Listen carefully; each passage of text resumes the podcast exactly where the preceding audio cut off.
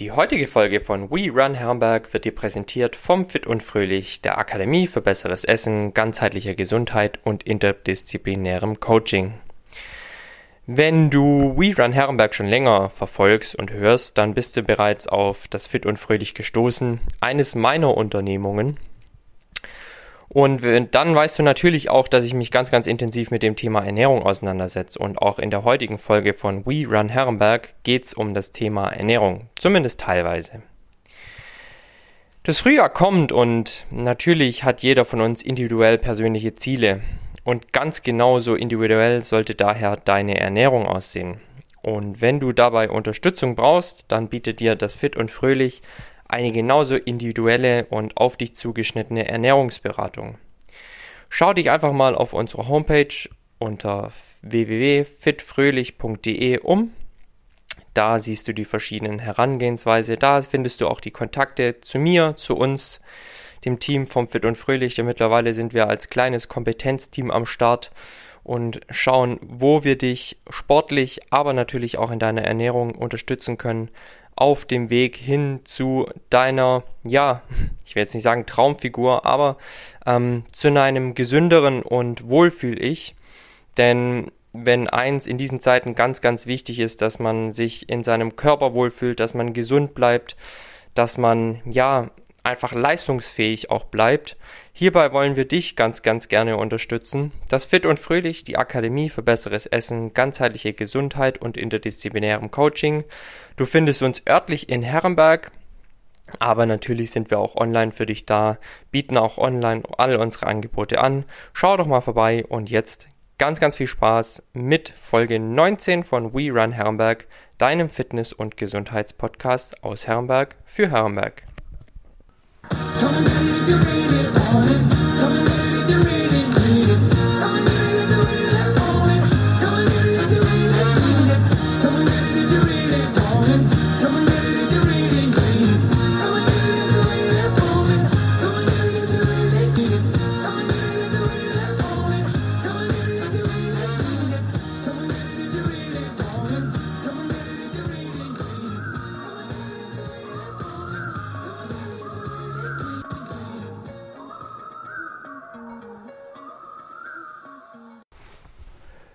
Und schon sind 14 Tage wieder vergangen. We Run Herrenberg, euer Fitness- und Gesundheitspodcast aus Herrenberg für Herrenberg ist zurück.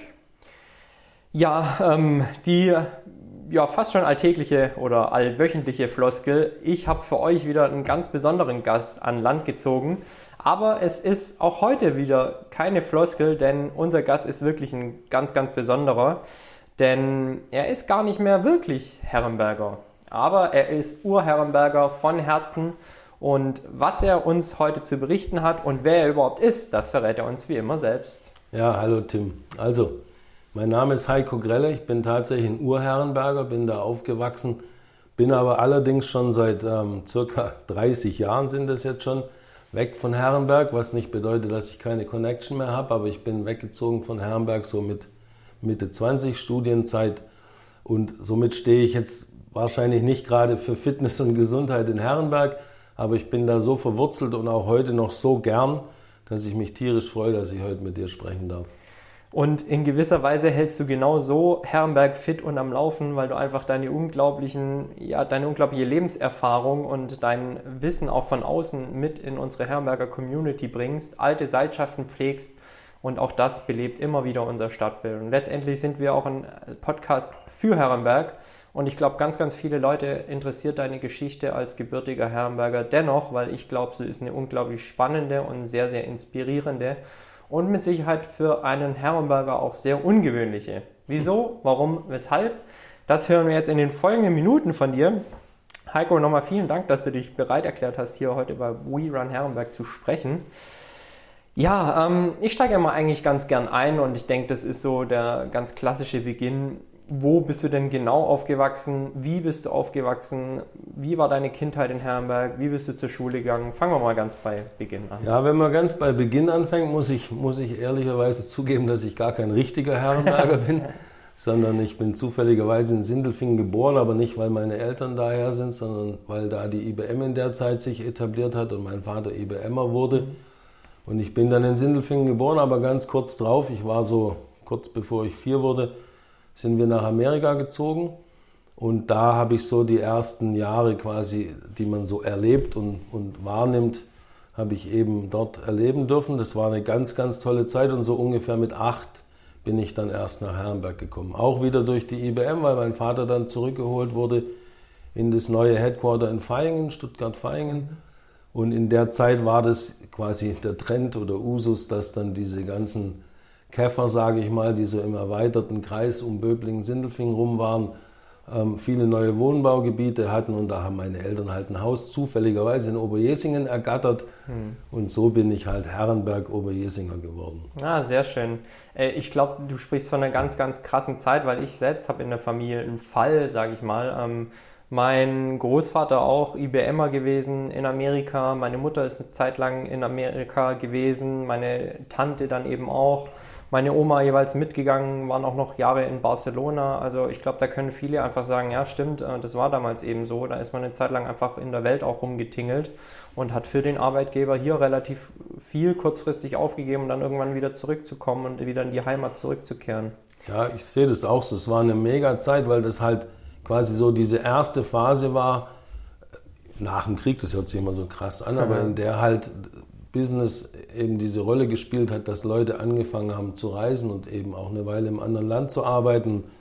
Für uns als so kleine Kartoffeln war das natürlich ganz, ganz toll, da in, Amerika Fuß fassen zu können. Und ich habe da, obwohl ich ja quasi mit als Grundschüler in der zweiten Klasse schon wieder zurückgekommen bin, habe ich da so viel mitgebracht, was mir auch erst viel später teilweise bewusst geworden ist. Aber ich war einfach ein halber kleiner Ami, als ich dann in Herrenberg ankam. Ja, ich glaube, da kommen wir später dann auch nochmal ähm, in deiner Story drauf zu sprechen, wie, inwiefern dich das geprägt hat.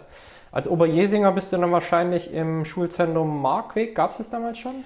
Nee, das ist, ich bin ja schon so alt, das war noch, noch viel früher. Da gab es noch eine kleine Grundschule in Oberjesingen tatsächlich mhm. mit vier Klassen und da bin ich zur Schule gegangen mit einem kleinen Pavillon, in dem wir Sport oder Turnen gemacht haben.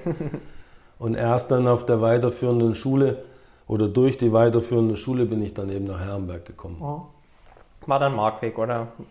Nee, Was war das dann? auch das war noch kurz davor. Als ich aufs Gymnasium gekommen bin, gab es nur das Schickert-Gymnasium. Ah, okay. Mhm. Und erst, ich würde jetzt mal, meine Erinnerung ist schlecht, ich glaube so zwei Jahre später, also ungefähr siebte Klasse, ähm, wurde dann das André-Gymnasium dazu gebaut, weil man halt zu viele Schüler hatte und dann wurde einfach rechts und links der Bahnlinie getrennt. Mhm. Und wir Oberjesinger und auch Kuppinger und Abstädter, wir kamen dann alle in das André-Gymnasium da am, am Markweg. Mhm. Was warst du für ein Schüler? Oh, das ist eine gemeine Frage.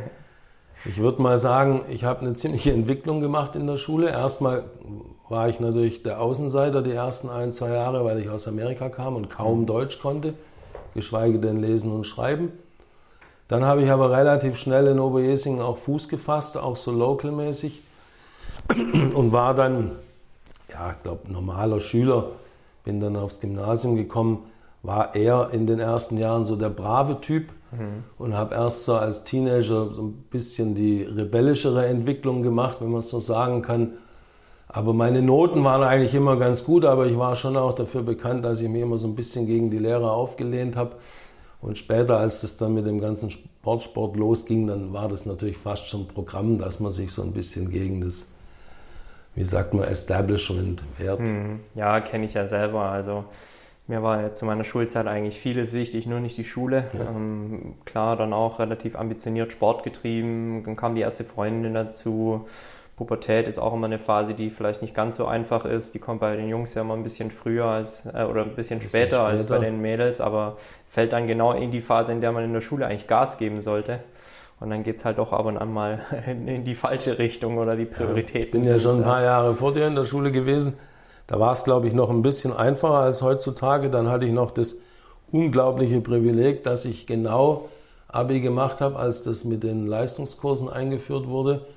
Und logischerweise habe ich Sport und Englisch als Leistungskurs genommen. Das eine war meine Muttersprache, das andere war so oder so mein Ding. Ja. Ich habe immer für den Sport gelebt und dann fiel mir das Abitur sogar im Verhältnis relativ leicht. Lief dann.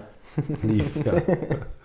Jetzt hast du es gerade schon angedeutet. Äh, dann kam irgendwann der Sport in dein Leben und ich weiß es jetzt natürlich schon, aber unsere Zuhörerinnen und Zuhörer natürlich noch nicht. Ähm, du bist dann zu einem ganz außergewöhnlichen Sport gekommen. Wie kam es, dass du zum Windsurfen gefunden hast? Ja, ich glaube, das war so ein Mix aus allem. Also zum einen habe ich immer das Gefühl, das lag in meinen Genen. Ich bin einfach Bordsportler durch und durch, solange ich denken kann. Und das hat mich immer so motiviert, das kann man gar nicht richtig beschreiben, woher das kam. Aber der Zugang kam sicherlich daher, dass ich eben in ein paar Jahre in Amerika aufgewachsen bin und so halb amerikanisiert hier angekommen bin. Ich mhm. habe schon ganz früh eine kleine Baseball-Clique gegründet. Wir haben dann neben dem Fußballspielen in Oberjesing auf dem Spitzacker haben wir auch Baseball gespielt. Ich hab, bin schon Skateboard gefahren, bevor es Skateboards in Deutschland gab. Das mhm. habe ich dann sozusagen auch von Amerika mitgebracht und bin schon mit elf Skateboard gefahren. Ähm, und Kalifornien war so mein Mekka. Ich habe mir schon mit 10, 11, 12, 13 eingebildet, dass ich später in Kalifornien leben werde. Und als dann Windsurfen aufkam und es schwappte genau in dem Moment, ich war so 12, 13, schwappte das nach Europa rüber. Und da ich natürlich so den Californian Surf Dream hatte, war es irgendwie logisch, dass ich Windsurfen will. Mhm. Und dann habe ich schon für die damalige Zeit in sehr, sehr frühem Alter halt angefangen. Natürlich in einer, in einer Gegend, wo es mit Mühe und Not noch ein bisschen Wasser hat. Ähm, war dann nicht so ganz typisch, habe dann auch natürlich ein bisschen gebraucht, bis ich eine kleine Infrastruktur um mich herum hatte, sprich einen Verein und ein paar Ältere, die mich dann auch gefördert haben, weil es war mir ja gar nicht möglich, zu Hause zu Windsurfen. Mhm. Und ich musste ja schon als Kleiner reisen, außer man gibt sich mit der Erzgruppe zufrieden. Ja. Wo bist du da hin? Ja, das ging dann so los. Wir hatten einen verdammt starken Windsurfverein, was man sich heute gar nicht mehr vorstellen kann, dass so ein Binnen-Kleinstädtchen wie Herrenberg so stark war. Wir hatten einen, einen, Paten, den Harald Rhein, der Windsurfen in der Ecke groß gemacht hat, der eine Schule hatte, der auch Lehrer war am Schickert-Gymnasium, wenn ich mich recht erinnere. Und der hat diesen Sport extrem gefördert und hat dann auch dafür gesorgt, dass wir drei, vier jüngere Talente dann zumindest mal so in Baden-Württemberg oder in Süddeutschland auf die ersten Regatten konnten und so. Und bis ich dann 18 war, habe ich dann schon so ein bisschen was erlebt, aber alles so auf süddeutscher Ebene. Ne? Aber mhm. zumindest mal diese Schritte in den Sport wurden dann eben durch den Verein und durch solche Leute dann halt gepusht und mhm. das war echt cool. Mhm.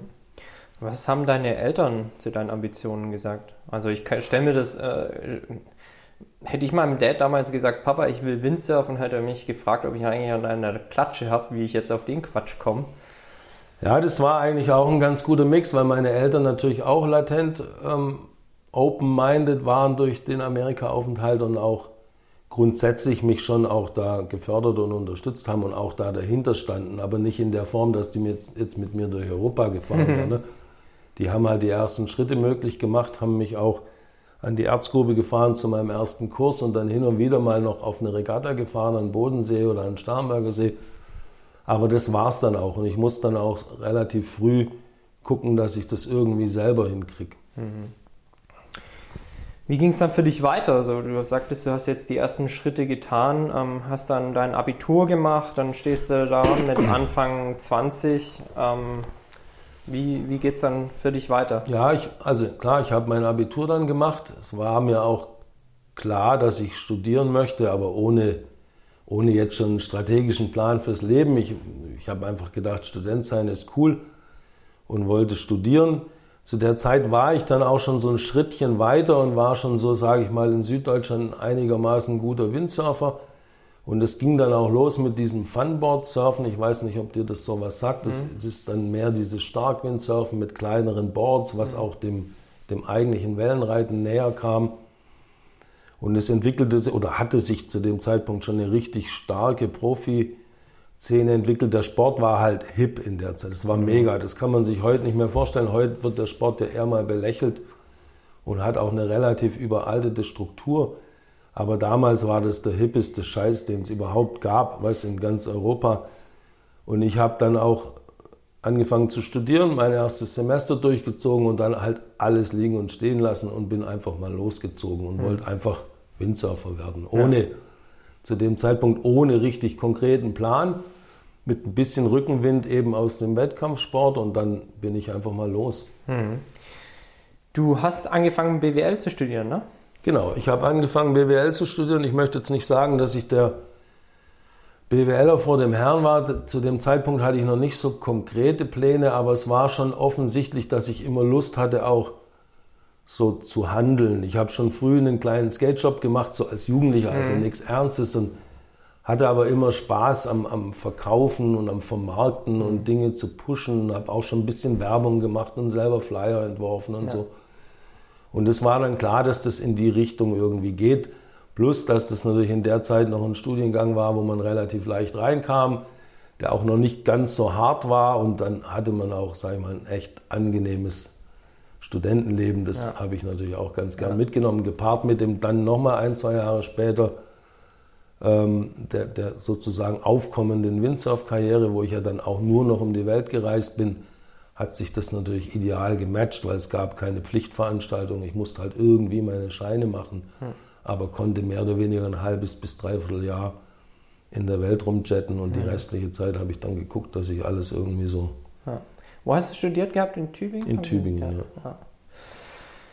Dann hast du quasi ähm, den Schritt gewagt und bist Profi geworden, beziehungsweise es wurde dir ermöglicht, Profi genau, durch und durch zu werden. Genau, gewagt ist, ist übertrieben. Im Gegenteil, das war natürlich der Traum von jedem kleinen Jungen. Das ist mhm. genauso wie in jeder anderen Sportart auch.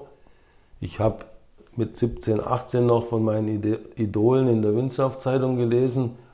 Und ein, zwei Jahre später habe ich dann mich bei verschiedenen Firmen beworben, einfach um Material, um, um, um quasi Equipment, damit man überhaupt an weiteren Rennen teilnehmen kann. Und mhm. dann ist zufälligerweise eine Firma damals auf mich aufmerksam geworden und die hatten so eine Art Förderprogramm für, für Nachwuchsfahrer. Und da bin ich dann reingerutscht und habe das dann auch einigermaßen erfolgreich in der Saison hingekriegt und dann durfte ich zur Belohnung am Ende von dieser Saison meinen ersten World Cup fahren. Und danach habe ich dann sozusagen für das nächste Jahr, für die nächste Saison einen richtigen Profivertrag bekommen und habe das dann ein paar Jahre eben ziemlich intensiv gemacht paar Jahre. Ähm, von welchem Zeitraum sprechen wir da? Hm. Muss ich jetzt selber ein bisschen rechnen. Ich bin 64 geboren, 74, 84, ja genau. So genau Mitte der 80er bis 91, mhm. sozusagen genau parallel zu meinem Studium. 91 habe ich mein Examen gemacht und habe dann auch mehr oder weniger absichtlich oder auch nicht, aber dann durch meinen Beruf, dann, der dann gleich danach kam, habe ich dann eigentlich dann auch aufgehört. Hm. Erzähl mal so ein bisschen, also klar, es fällt einem immer schwer, über die eigenen Erfolge zu reden, ähm, aber was hast du so in deinem Sport erreicht, mal um ein paar Herrenbergerinnen und Herrenberger abzuholen? Also über welche Leistungsklassen wir da sprechen, beziehungsweise über welche sportlichen Erfolge? Ja, da, da müsste ich jetzt gewaltig ausholen, das, das würde ich gerne vermeiden. Ich habe natürlich hin und wieder mal ein paar Regatten gewonnen bei den ganz Großen. Also ich will jetzt auch nicht hier hinsitzen und so tun, wie wenn ich ein Weltstar gewesen wäre.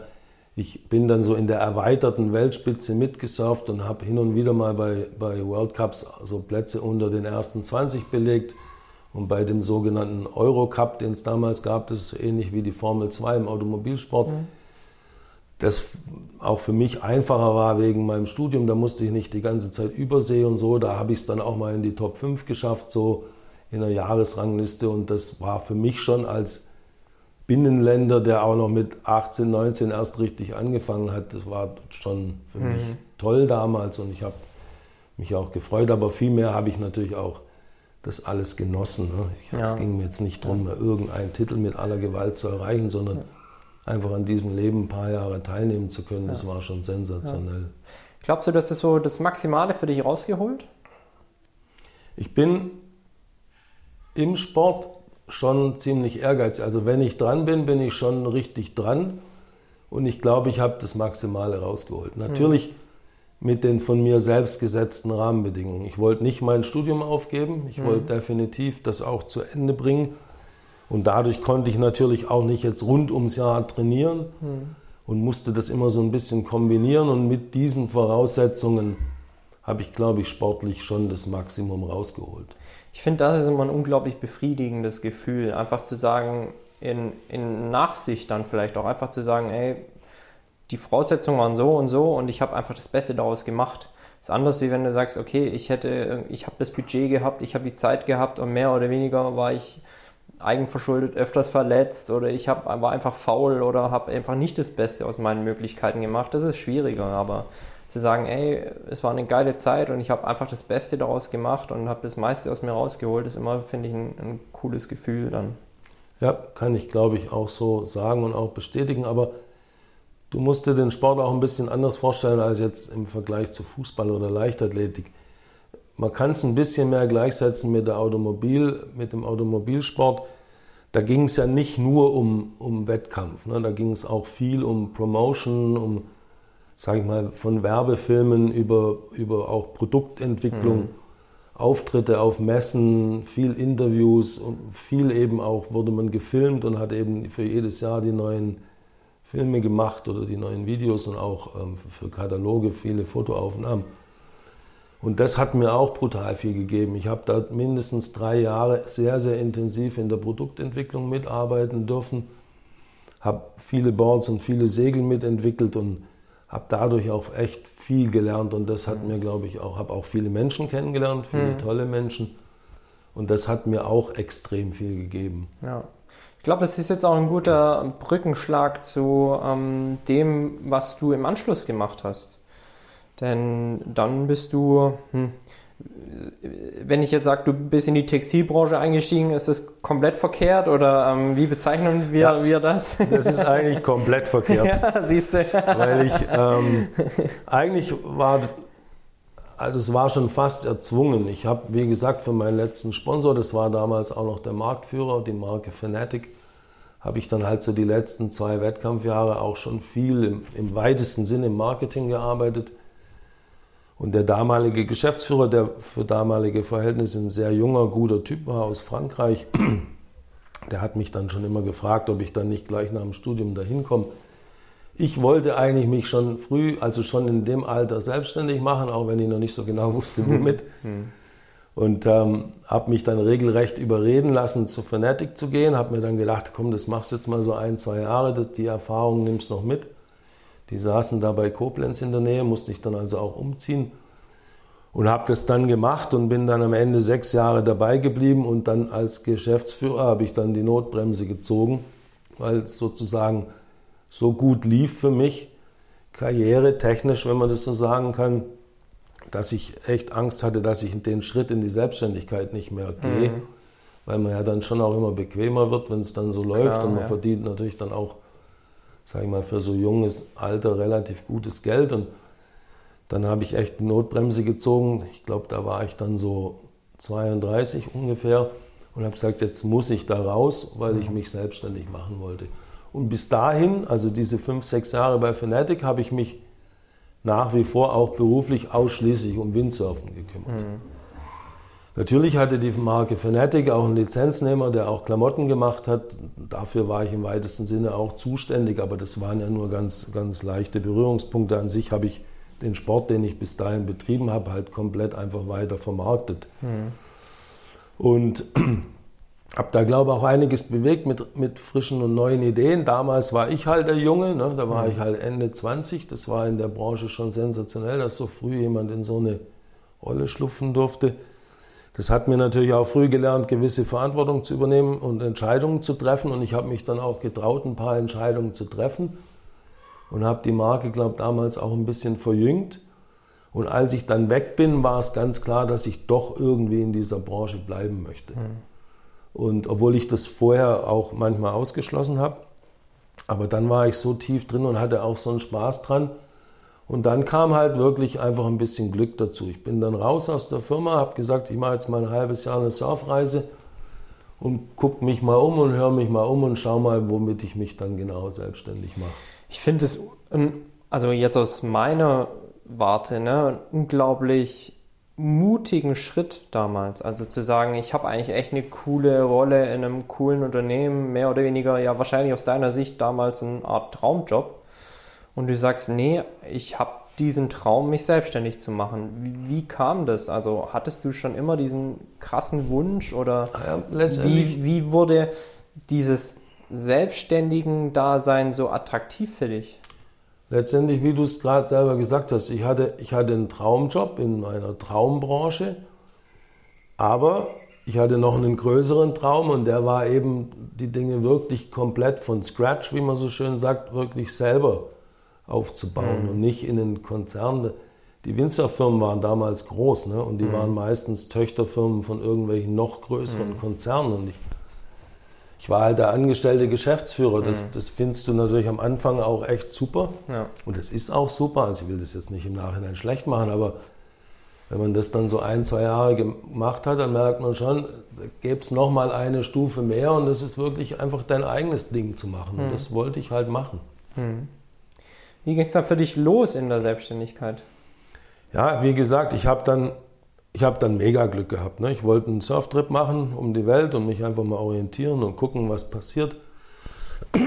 Sorry, und habe dann schon Flüge gebucht gehabt und so. Und dann ruft mich ein alter Geschäftspartner, Geschäftskumpel aus Frankreich an und sagt, ich habe gehört, du bist raus aus Fanatic. Hast schon mal was von Volcom gehört? Und ich so, ja, das ist gerade die heißeste neue Brand aus Kalifornien. Terrier Hawkinson fährt immer so ein Beanie. Habe ich schon gehört, ist cool. Wieso fragst? Ja, ich habe die Europa-Lizenzrechte mir gerade ergattert. Mhm. Hast Lust mitzumachen? Ich fand es schon früher gut, mit dir zusammenzuarbeiten. Was ich noch wichtiger finde, ist, dass man nicht alles von Frankreich aus macht, sondern eben so ein bisschen zwei Säulen, weil so die, die Mittel- und Nordeuropäer und eben die Süd- Europäer doch ganz anders ticken und ich fände es cool, wenn wir das zusammen machen. Mhm. habe ich gesagt, ja, hört sich cool an. Hätte ich Interesse. Ich bin in sechs Monaten wieder da, dann können wir uns unterhalten. Hat er gesagt, hm, das ist der einzige kleine Haken. Das Ding geht gerade so steil, also wir müssen da jetzt anfangen. Ja. Dann habe ich gesagt, okay, ich mache dir einen Vorschlag. Ich wollte eh surfen gehen. Ich habe auch schon Flüge nach Kalifornien. Ich fliege jetzt nach Kalifornien guck mir da die Marke an, das Headquarter, das war damals selbst in Amerika noch ganz klein, es mhm. war nur hot, mhm. aber es war noch klein und man musste ja. schon ein richtiger Insider sein, um zu verstehen, dass da was gehen könnte. Bin ich also rübergeflogen zu den Jungs, bin zum Glück vorher zwei Tage surfen gegangen, bevor ich da aufgeschlagen bin und habe die Firma und die Marke und die Macher, die Gründer kennengelernt. Ich war sofort so angetan, dass ich nach sechs Tagen wieder zurückgeflogen bin und dann eben mit dem Franzosen zusammen haben wir dann Volcom Europa gegründet und ich alleine habe dann noch quasi Volcom Deutschland, Österreich hier gegründet mhm. und dann haben wir losgelegt und das mache ich bis heute noch. Ja, ist geil. Also Volcom ist auch eine der Marken meiner Jugend, weil wenn du jetzt mal zurückrechnest, ich habe, ich bin Jahrgang 90, ne? Also jetzt gerade 30 geworden. Ich würde jetzt sagen, so der Peak von Volcom, korrigier mich, ist vielleicht so von vor 15 Jahren, so, also wo es in Deutschland richtig bekannt wurde. Es kommt darauf an, halt wie man Peak definiert. Ja, also, also der Peak ist jetzt, ja. weil wir noch nie so groß waren wie jetzt gerade. Ja, ja, gut, stimmt. Aber an, also wir haben 97 angefangen und ich glaube so nach drei, vier Jahren hat dann die Marke so eingeschlagen, dass man sagen kann, die, nicht alle jungen Menschen, aber ganz viele Leute, vor allem, die so ein bisschen Fable in die Richtung haben, ja kannten dann die Marke und es wurde halt auch brutal gut besprochen. Ja, also ich muss sagen, ich war nie so der Skater, nie der Surfer, aber Volcom war immer eine äh, will ich haben Marke. Ähm, das hat dann Mutti und Vati natürlich ähm, immer argwöhnisch beäugt, weil was braucht der Junge jetzt irgendwie Markenklamotten oder keine Ahnung, aber es war halt damals dieses manche Marken haben ja einfach eine, ein Storytelling, das so gut ist, dass man halt sagen muss, ich will es haben. Und genau bei Volcom war das eines der, der Dinge, die, die man einfach irgendwo festgestellt hat, wo ich gesagt habe, ey, irgendwie ist es geil, diese Marke. Ich weiß nicht warum, aber ist cool. Ja, die Marke ist cool. Also die Marke hat auch eine Energie, wie ich es noch selten erlebt habe. Und ich habe ja jetzt wirklich inzwischen schon mit vielen solchen Marken zu tun gehabt und auch schon vorher. Quasi Fanatic war ja so halb mein eigenes Baby. Aber Volcom, und lustigerweise in der Zeit war so die Subline und auch die Philosophie Youth Against Establishment. Wenn du dich erinnerst, also mir fällt es gerade selber ein, habe ich ganz am Anfang gesagt, ich war so ein bisschen gegen mhm. Establishment. Deswegen hat mich die Marke natürlich auch doppelt eingefangen. Ja. Und logischerweise spricht es die Mehrheit der jungen Menschen an, weil so funktioniert halt die, die Entwicklung. Ne? Ja. Irgendwann ist man halt mal gegen Establishment in dem Alter. Und das hat die Marke mit einer unglaublich positiven, also nicht so einer negativ, ich bin gegen alles, sondern mhm. so einer positiv, wir machen neue Dinge oder wir ja. machen Dinge neu ja. und anders und jünger und frischer und hat es auf so eine positive Art transportiert, dass ich, ich bin heute noch Fan, mhm. wirklich. Ja, doch, kann ich auch sagen. Ich trage jetzt zwar keine Volcom-Klamotten mehr, aber Menschen, die mir mit Volcom-Klamotten begegnen, die wollen ja auch was von sich preisgeben und, und drücken irgendwas Gewisses aus. Eine jugendliche, einen jugendlichen Elan vielleicht, will ich sagen. Irgendwie dieses Junggebliebene, das Thema. Ähm, auch dieses, wie du schon sagtest, dieses vielleicht, ich bin nicht komplett linear mit dem, was hier so in der Welt vorgeht, sondern ähm, ich denke vielleicht auch mal ein bisschen out of the box. Ähm, ist schon ist cool, was so eine Marke dann auch rüberbringen kann an, an mhm. Message. Das ist absolut, absolut geil. Und dann darfst du nicht vergessen, dass, dass die Zeit war noch so ganz kurz vorm Internet. Hm. Und da hatte natürlich, da hatten solche Marken oder nicht nur solche Marken, grundsätzlich einfach Themen auf der Welt, die so eine Kraft hatten, die hatten noch eine ganz andere Wirkung, weil nicht einfach jeder alles kommunizieren konnte um die ganze Welt, sondern du musstest schon irgendwie herausragen, um überhaupt eine Message zu verbreiten. Das ja. ging nicht so leicht. Ja. Heute ist es ein bisschen leichter, darum ja. gibt es auch viel mehr. Ja. Aber da war das schon eine unglaubliche Leistung, auch von so einer Marke so ein Statement um die ganze Welt zu tragen. Ja, absolut.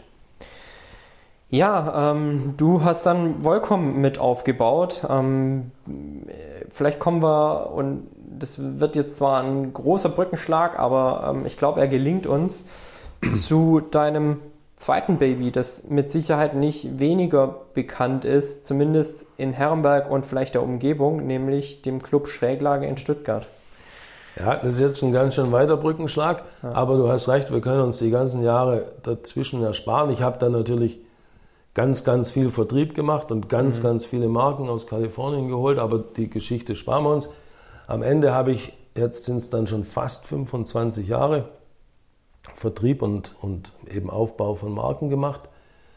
Aber irgendwann, genauer gesagt 2006, das war so ein bisschen in der Halbzeit quasi aus meiner heutigen Sicht als Unternehmer, ähm, bin ich mehr oder weniger zufällig an an eine Gastro-Location geraten, die, die in einem Gebäude mit drin war, in der wir Showrooms eingerichtet hatten. Für deine Marken? In, für die für Marken, die für, ja. nicht nur für Volcom, aber ja. natürlich auch für Volcom, auch für die anderen Marken, für USC, das wir damals auch sehr stark gemacht haben. Ähm, und dann habe ich gesagt, komm, dann machen wir eine kleine coole Bar draus, einfach so für unsere Szene, war, war, hatte überhaupt keine strategische Absicht, einfach eine kleine Bar, in der genau unser Umfeld, die Skate-Teams, die Kunden dann halt abends nochmal abhängen konnten, was trinken konnten. Das hat dann zunächst mal gar nicht geklappt, weil wir genauso wie die meisten anderen Menschen, die so als Quereinsteiger in die Gastro geraten, feststellen mussten, dass das gar nicht so leicht ist, hm. wie man immer so denkt, wenn man hm. nur Gast ist. Und haben dann zwei, drei Anläufe gebraucht und am Ende wurde aus der kleinen Bar innerhalb von ein paar Jahren ein Club über drei Ebenen. und aufgrund der Situation aber, dass wir in dieses Gebäude nicht investieren konnten, weil es eigentlich nur für ein Jahr temporär angemietet war, hatte das so einen ganz freshen, fast schon Jugendhauscharakter.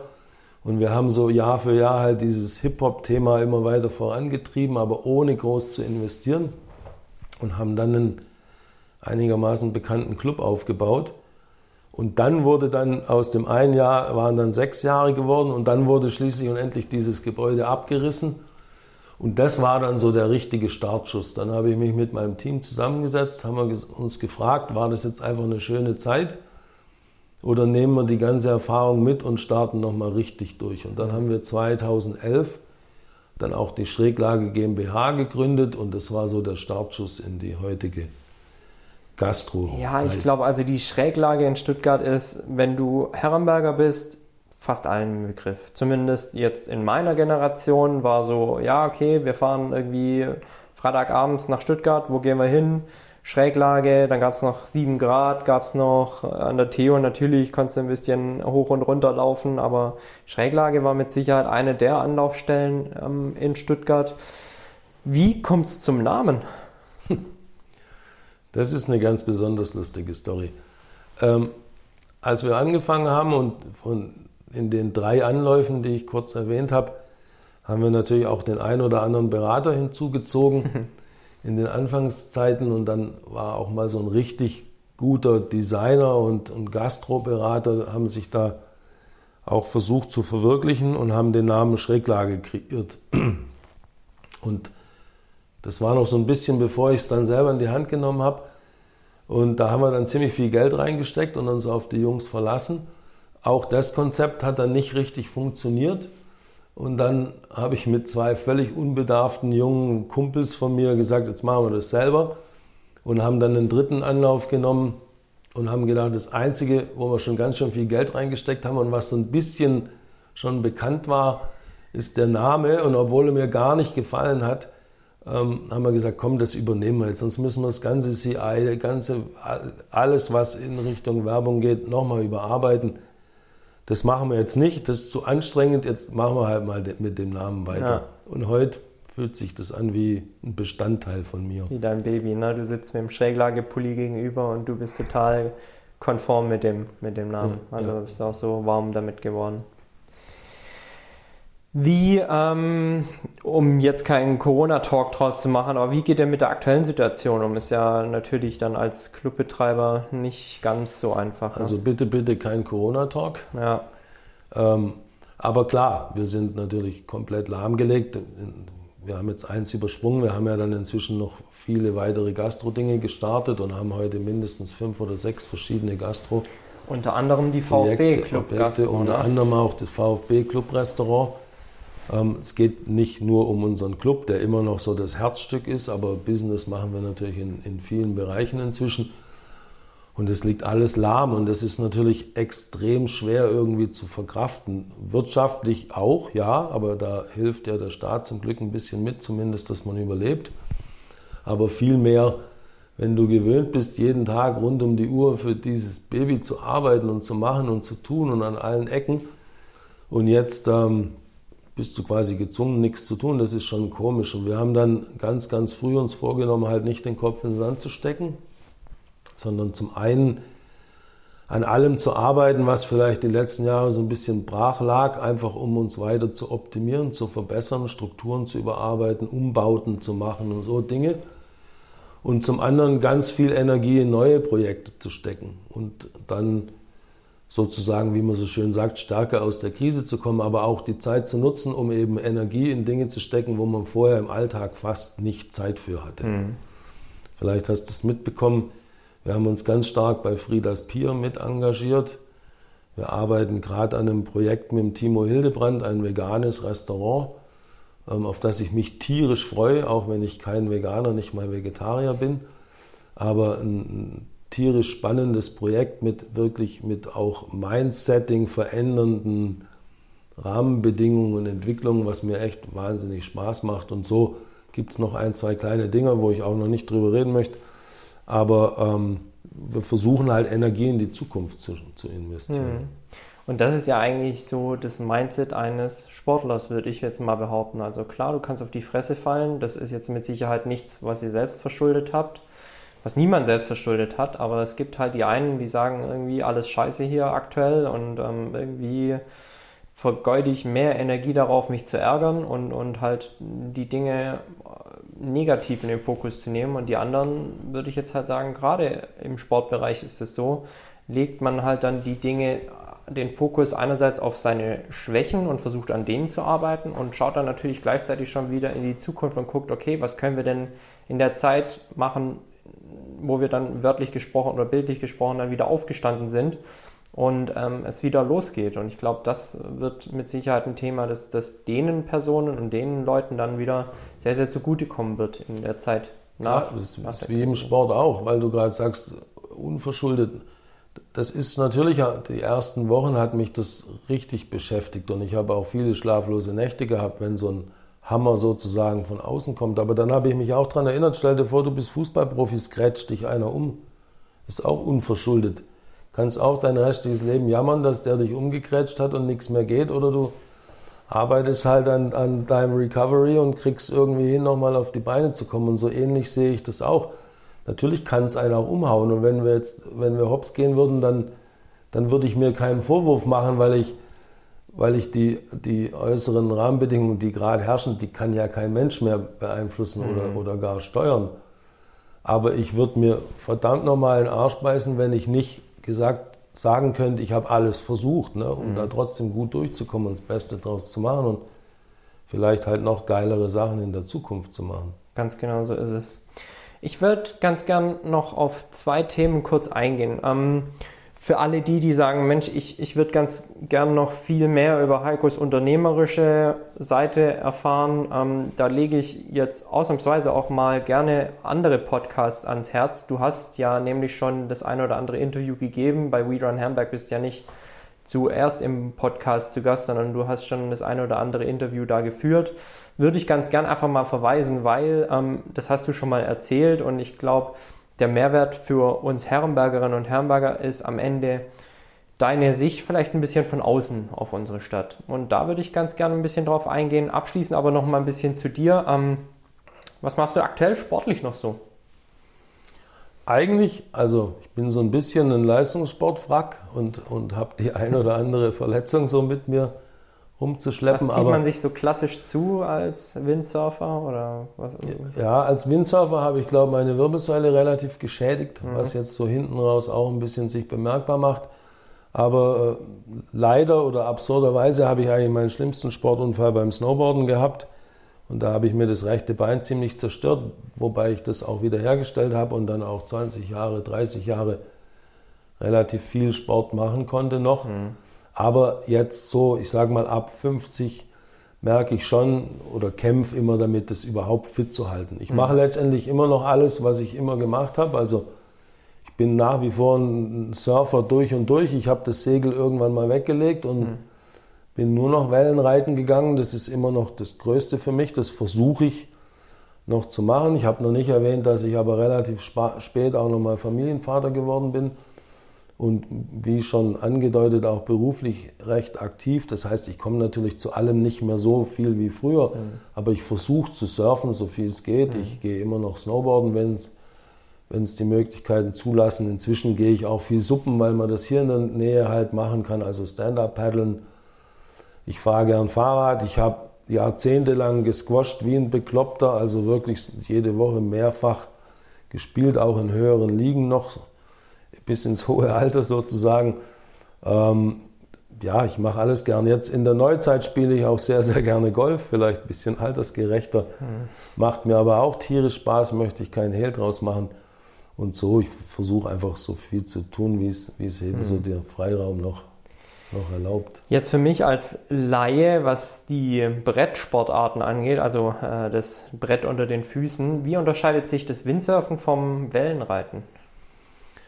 Im Prinzip baut das eine aufs andere auf. Windsurfen hat man letztendlich genauso wie Skateboardfahren erfunden, um, um irgendwie zu kompensieren, wenn es keine Wellen hatte. Mhm. Oder wenn man irgendwo gelebt hat, wo es halt keine Wellen hat. Mhm. Die einen haben angefangen, an, an Surfbrett Rollen dran zu schrauben, damit man auf frisch geteerten Straßen runter surfen konnte. Und die anderen haben am See gelebt und haben da vielleicht ein Segel auf Surfbrett gemacht und haben so angefangen, eben diesen ganz großen, die Königin aller Bordsportarten, das Surfen, so ein bisschen mhm. zu substituieren. Und ähm, Windsurfen hat dann so eine Eigendynamik angenommen, dass es dann auch ganz andere Disziplinen entwickelt hat. Hier in Europa hat es zunächst mal mehr die Form vom, vom Segeln angenommen, so im Regattasport, mhm. auch auf Gewässern mit weniger Wind und so. Dann, als, als man das weiterentwickelt hat, ging es auch viel um Geschwindigkeit, Slalom, Kursrennen, da ging es viel um Geschwindigkeit. Und erst ein bisschen später ist man dann wieder so zur Königin zurück und hat auch beim Windsurfen das Wellenreiten ganz stark gemacht. Das ist für mich auch bis heute die schönste Disziplin beim Windsurfen. Dann jetzt in der Neuzeit, also schon quasi nach meiner aktiven Zeit, ist auch Freestyle noch ganz groß geworden irre, was die, die Mädels und Jungs da heute machen. Was ist das? Da wird im Prinzip aus dem Flachwasser raus, man kann das natürlich auch in der Welle betreiben, aber aus dem Flachwasser raus, ähnlich wie beim Skateboarden oder beim Snowboarden, die unglaublichsten Tricks fabriziert. Man springt also trotzdem, auch wenn man keine Wellen als Absprungrampen hat, man springt aus dem Wasser raus und es gibt Drehungen in, über alle Achsen. Hm aber auch Tricks, die man auf dem Wasser fährt, auf der anderen Seite vom Segel und und und. Also wen das interessiert, das muss man sich einfach mal angucken. Mhm. Googeln bei YouTube irgendwas mit Freestyle Windsurf, da drehst du durch, was die machen. Echt. Ja. Ja, glaube ich. Also ähm, ich finde es auch einen unglaublich faszinierenden Sport, gerade weil ich ihn selber, ähm, weil ich es mir überhaupt nicht vorstellen kann. Also gerade als Jugendlicher, ich bin zwei, dreimal auf einem Skateboard gestanden und habe einfach so null Balancegefühl. Glaubst du, du hast da einfach so ein natürliches Talent dafür gehabt oder war es schon auch sehr viel harte Arbeit? Ja, Talent hört sich immer so privilegiert an. Ich, ich hatte, glaube ich, einfach ein Wahnsinns-Fable und Lust mhm. auf den Sport. Ob ich jetzt besonders talentiert war, mag ich gar nicht beurteilen, aber mir fiel es auf alle Fälle leichter, ein Brett zu, zu steuern, zu surfen, zu reiten, als, als mit einem Ball auf dem Fuß zu agieren. Das ist auf alle Fälle so, ja.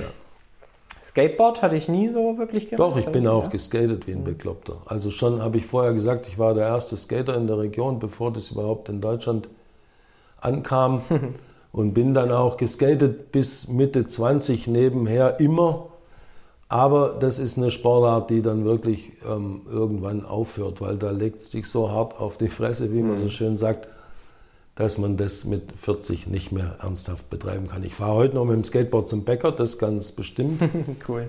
Aber ich würde mich jetzt nicht mehr als Skateboarder bezeichnen. Ja. Aber es ist ja doch irgendwo allgemein so, die Brettsportarten dann doch auch ein Lebensstil, oder? Würdest du das unterschreiben? Definitiv, ja. definitiv. Also Windsurfen, so, egal was, ich habe vorher auch das Surfen die Königin genannt, das, das ähm, beeinflusst eine ganze ganze Zielgruppe, eine ganze Generation. Das ist auch mehr als nur ein Sport. Viele Menschen geben alles dafür auf. Es hat, haben sich mehrere Branchen daraus entwickelt mit allem, was sonst dazu gehört.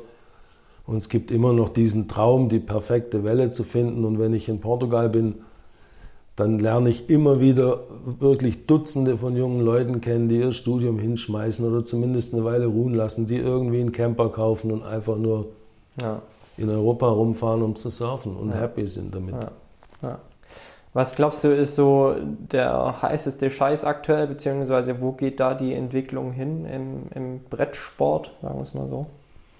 Ja, also Wellenreiten an sich hört nicht auf und durch die, durch die modernen Kommunikationsmethoden, sage ich mal, in dem Zusammenhang ist es unglaublich, wo sich Wellenreiten gerade hin entwickelt. Jeder World Cup wird übertragen. Du mhm. sitzt quasi nebendran in der Welle. Die Jungs, die das filmen, sitzen wirklich mit in der Welle.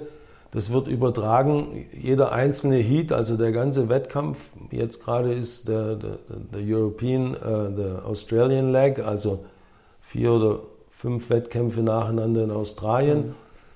Natürlich durch die Zeitverschiebung immer nachts. Da kannst du jede Nacht, die ganze Nacht mitschauen. Und Wo schaut man sowas?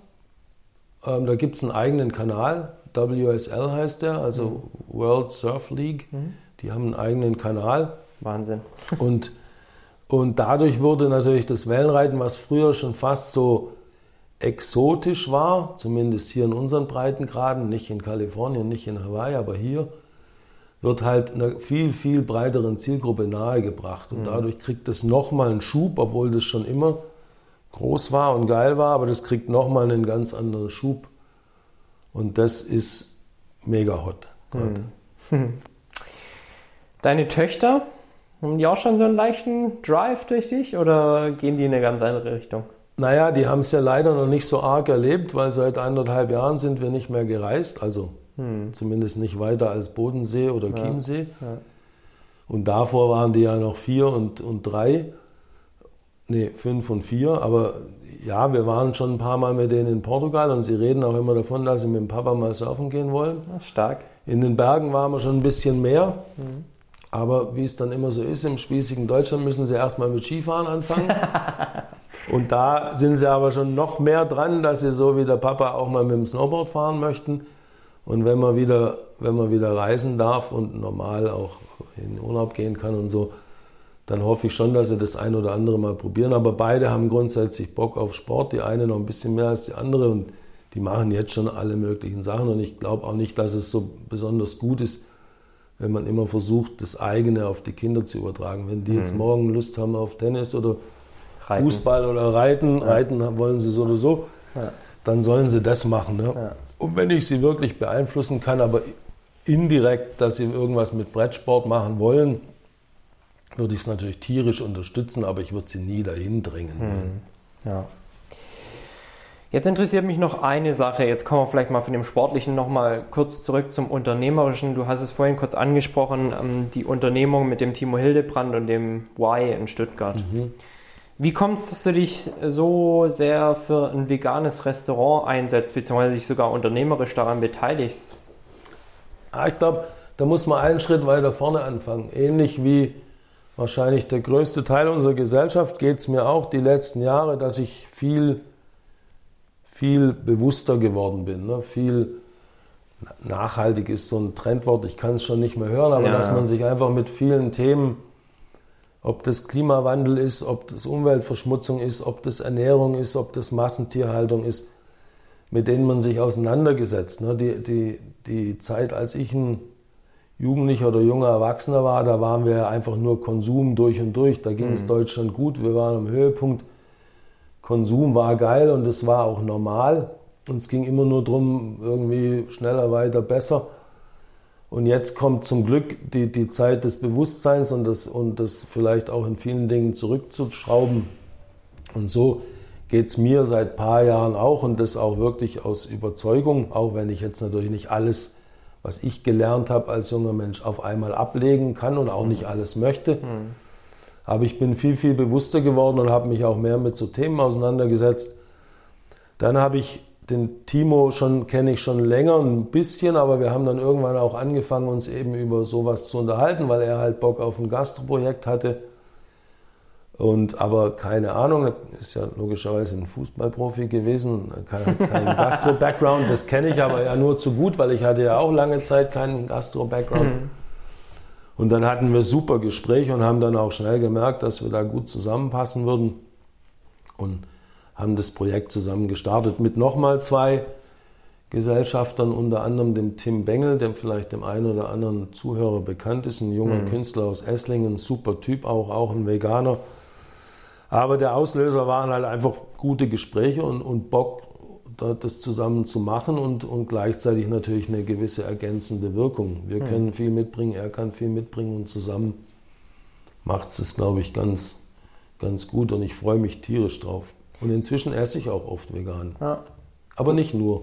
Ja, ich meine, da habt ihr auch einen richtig coolen äh, Koch für euer erstes, für eure erste Location, ne, den Chris. Christian Weber, Ja. ähm, in, in den Kreisen, glaube ich, schon auch ein sehr bekannter junger Koch, ähm, der das auch lebt durch und durch. Und das macht mir auch irre Spaß. Das sind drei Jungs, die das wirklich leben. Das ist für die deren Lifestyle, wie für mich eben Wortsport immer war. Ja. Und das macht schon Spaß, wenn du merkst, wie solche Menschen das so authentisch wirklich leben. Und dann ist, macht mir das auch Spaß, das zu begleiten und zu unterstützen. ja. Habt ihr schon geöffnet? Nee, ne? Nee, da kommt so ein bisschen alles zusammen. Also wir hatten, wir arbeiten schon lange an dem Konzept, dann kam Corona, dann haben wir mal die ersten drei, vier Monate einfach alles auf Eis gelegt, weil wir alle nicht wussten, was passiert und, und mal abwarten wollten. Dann haben wir so gegen, ja, so letztes Quartal, letztes Jahr dann uns zusammengerauft und gesagt, auch da gehen wir jetzt weiter und wollen in die Zukunft investieren und haben dann schließlich und endlich eine Location gefunden in Stuttgart, eine sehr bekannte Location. Wer das verfolgt, weiß auch schon, dass es das Lichtblick in der Rheinsburgstraße ist. Ähm, haben dann natürlich, wie es immer so geht, bis man einen Mietvertrag verhandelt und und und und haben dann mit dem Umbau im Februar angefangen und bauen jetzt quasi gemütlich um, um mehr oder weniger, wenn wir es gut hinkriegen, auf den Punkt, wenn man wieder Gastro eröffnen darf, auch das Y zu eröffnen. Ja. Also jetzt gerade dürften wir nicht mal aufhören. Ja, ja. Aber ihr habt schon das eine oder andere ja, kleinere Projekt, ihr habt ja schon ausgeliefert ne? und ähm, ab und an mal so ein bisschen was gemacht, um euch einfach schon ins Bewusstsein der Leute auch, auch zu Genau, bringen. wir Ne? machen relativ viel im Hintergrund, weil der Christian, den haben wir auch schon ins Team geholt, obwohl wir noch nicht mal wussten, ob man überhaupt mal irgendwann aufmachen darf. Einfach um das zusammen mit ihm zu entwickeln. Haben dann schon verschiedene, sag ich mal, Tastings und Cookings gemacht und au- auch teilweise nur für uns oder für unser Umfeld. Haben dann irgendwann vor Weihnachten gesagt, in der Zeit, wo dann auch der, der zweite Lockdown kam, so ab Mitte November machen wir mal vier Wochen so Business Lunch, wo einfach befreundete Unternehmen bestellen können. Die Jungs sind eh extrem bockstark auf Insta unterwegs, dadurch kriegt man das auch alles ein bisschen ja, mit, auch den Umbau und so. Und dadurch sind wir auf eine gewisse Art schon präsent, obwohl wir quasi noch keinen Tag das Restaurant offen hatten. Ja, aber ich bin mir sicher, es wird einen, einen abartigen Run geben, sobald ihr mal aufmachen dürft. Also ich verfolge das natürlich ja schon fast berufsbedingt ja auch, weil ich mit dem Fit und Fröhlich ja ganz, ganz ähnlich unterwegs bin, in Herberg allerdings.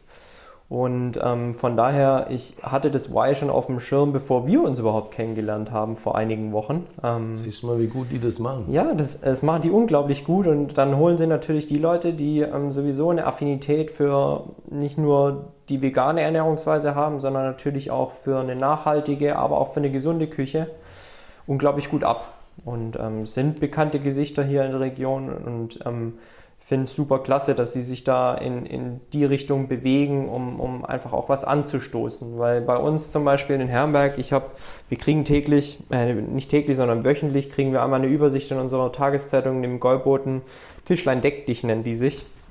Ähm, da kriegst du eine Wochenübersicht für an, von allen Mittagstischangeboten in unserer Stadt es gibt halt nach wie vor Tage, da kannst du nicht mal vegetarisch essen. Wir sprechen hier nicht von vegan, sondern vegetarisch. Jedes Mittagessen enthält da Fleisch und das halt zu Preisen, wo du sagst, das kann halt auch leider oder frag mich nicht wie, ähm, kein hochwertiges Fleisch sein. Und da sind wir halt schon direkt im Thema äh, Nachhaltigkeit, Massentierhaltung. Wie willst du das dauerhaft aufrechterhalten, wenn du nicht das zulasten des Klimas und unserer Erde tust? Und ähm, auch so bin ich ja mehr oder weniger zusätzlich zu dem Gesundheitsaspekt ähm, in das Thema vegan und vegetarisch eingestiegen. Ja. ja, der Umbruch findet genau jetzt statt. Ne? Ja. Und es ist vielleicht auch, dass in einer Kleinstadt wie Herrenberg das vielleicht auch ein paar Monate später ankommt. In Stuttgart ist es sicherlich schon ein Stück weiter und in Berlin, die sind uns wiederum zwei, drei Jahre voraus mhm, schon. Ja.